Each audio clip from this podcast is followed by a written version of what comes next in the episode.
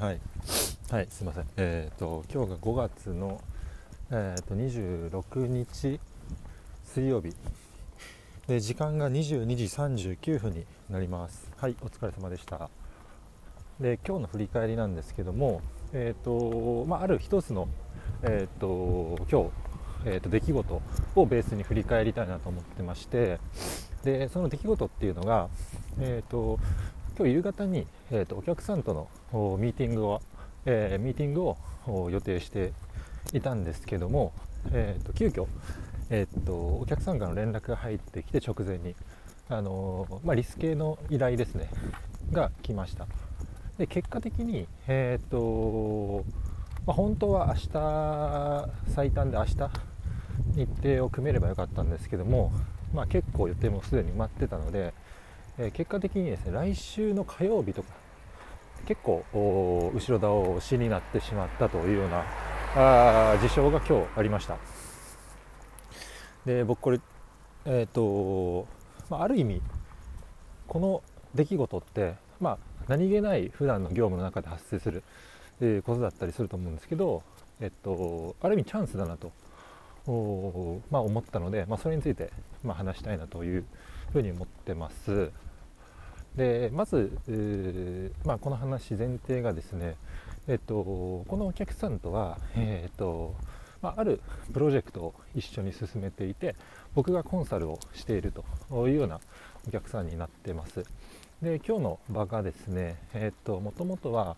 えーと、改善提案ですね施策の提案を中心にミーティングを組んでいたので、まあ、今日提案をして、えーとまあ、内容がすり合えば、まあ、それを実際に動かしていくというような、まあ、実、えー、作業に、まあ、明日以降移っていくというような、まあ、そういう流れを、まあ、予定をしていたんですけども、まあ、それが4日ぐらいずれましたと。で何がチャンスかっていうと、えっとまあ、お客さんにとっては、えっとまあ、リスケになってしまって申し訳ないなって思っていてで、まあ、向こうの都合なので自分たちの都合なのであの、まあ、後ろ倒しになった分はもう仕方ないなと思って、えっとまあ、思っていると。思うんですけどもえーとまあ、チャンスというのは、まあ、この後ろ倒しをした後ろ倒しになったことによって、えーと、プロジェクトがそのまま今回の場合そのままスライドしちゃうんですね後ろに。なので実際の作業ですね実作業がそのままずれちゃうという形になるんですね。これは結構プロジェクト目線でいくとあのまあ、デメリットの方がすごく大きくてですね、えーと、お客さんもやっぱり成果を出したいのであのなるべく早くですね作業の方を進めたいという気持ちのはずなんですけどもずれてしまったと。でここでえっ、ー、とまあ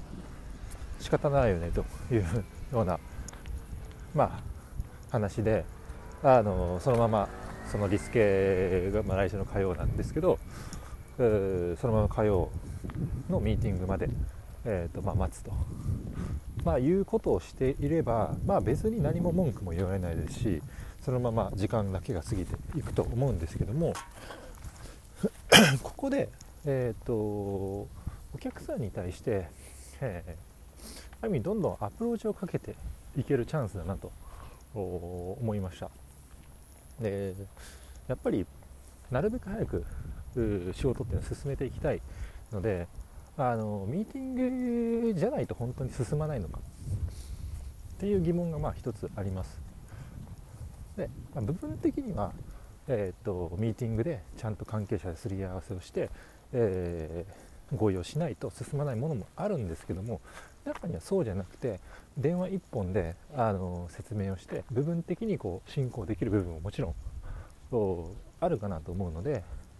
えーと、そういった部分だけ切り取ってお客さんに連携をして、えーと、説明をし実際ミーティングが遅延をしちゃったんですけどもプロジェクト自体の進行を止めないようにあのうまくコンサルをするディレクションをするっていうことが、あのできるので今回のリスケをきっかけに。それってまああの正直僕個人が働きかけないと、まあ、動かないことだったりしてでかつ、えー、そういう動きをしてくれることにもちろん感謝をしてくれると。いう、えー、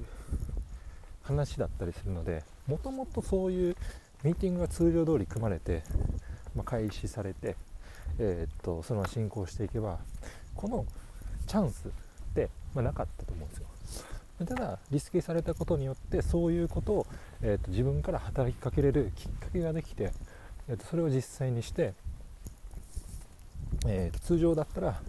あのあここまでやってくれるんだって思わないようなあの思